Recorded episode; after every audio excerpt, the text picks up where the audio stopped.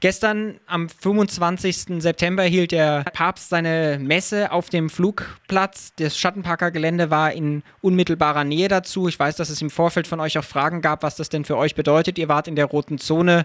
Es kam mir dann doch ein bisschen krasser, als ihr befürchtet hattet.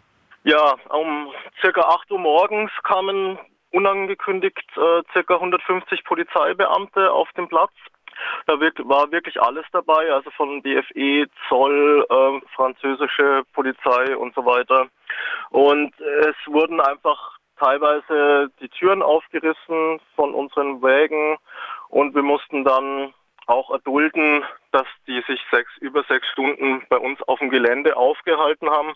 Und man muss das ja auch so sehen, ähm, wir, da wir im Wagen wohnen, halten uns sehr viel draußen auf und es ist eigentlich so, wie wenn jemand da bei dir im Wohnzimmer steht, dir morgens das Schlafzimmer aufreißt, dann sechs Stunden im Wohnzimmer steht und deinen Toilettengang überwacht.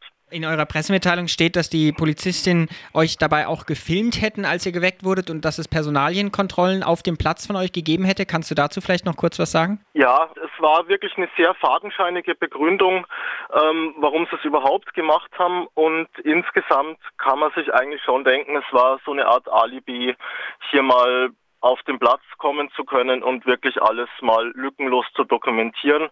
Wurde auch von einer Beamtin sogar gesagt, äh, wir sollen alles dokumentieren und skizzieren, wer wo wohnt oder geschlafen hat und dementsprechend wurden Kennzeichen notiert und äh, Leute mussten sich ausweisen. Jetzt ist ja euer Wagenplatz, der Platz der Schattenparker, mitnichten besetzt. Ihr habt ja einen ganz regulären Vertrag auch mit der Stadt über die Nutzungsrechte dieses Platzes auf dem Wagenplatz, wo ihr wohnt. Was war denn die rechtliche Grundlage, die angeführt wurde, dass euer Gelände morgens gestürmt wurde? Es wurde einerseits, ähm, ging es da mehr um so eine Einschätzung unserer Personen vom Ordnungsamt. Da wurden verschiedene Sachen aufgeführt warum wir denn jetzt ewige Störenfriede quasi wären und dass wir ein sehr störgeneigtes Publikum seien, prinzipiell. Also eine sehr subjektive Einschätzung, die letztendlich keinerlei Grundlage hat. Ähm, und dann ging es ja insbesondere, wurde angeführt, wir könnten ja stören durch Feuer, Rauch oder Lärm.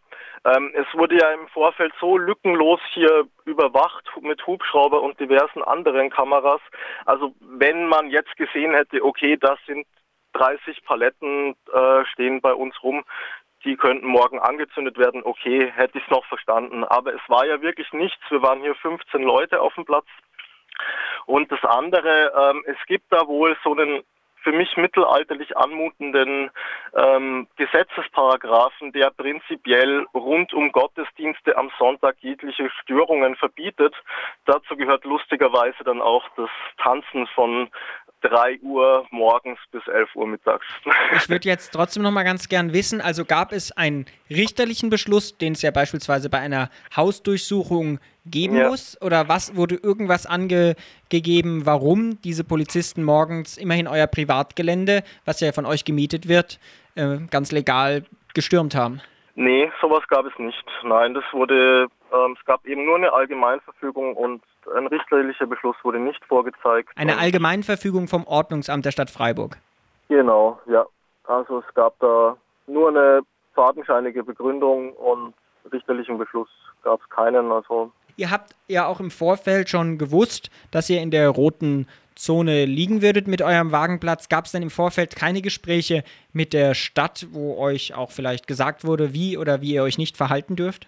Nein, also wir haben halt mehrmals angefragt, ähm, zu welchen Einschränkungen es denn jetzt kommt und ähm, da kam, da kam nie wirklich was. Also wir haben erfahren, dass, dass andere Anwohner der Roten Zone wirklich schriftlich benachrichtigt wurden. Bei uns äh, wurde Kontakt eigentlich weitestgehend vermieden. Also wie werdet ihr denn jetzt auf diesen Angriff auf euren Platz reagieren? Gibt es da noch irgendwelche rechtlichen Prüfungen oder ist das derzeit noch alles zu frisch? Also auf alle Fälle werden wir einen Anwalt einschalten und rechtlich dagegen vorgehen, ja.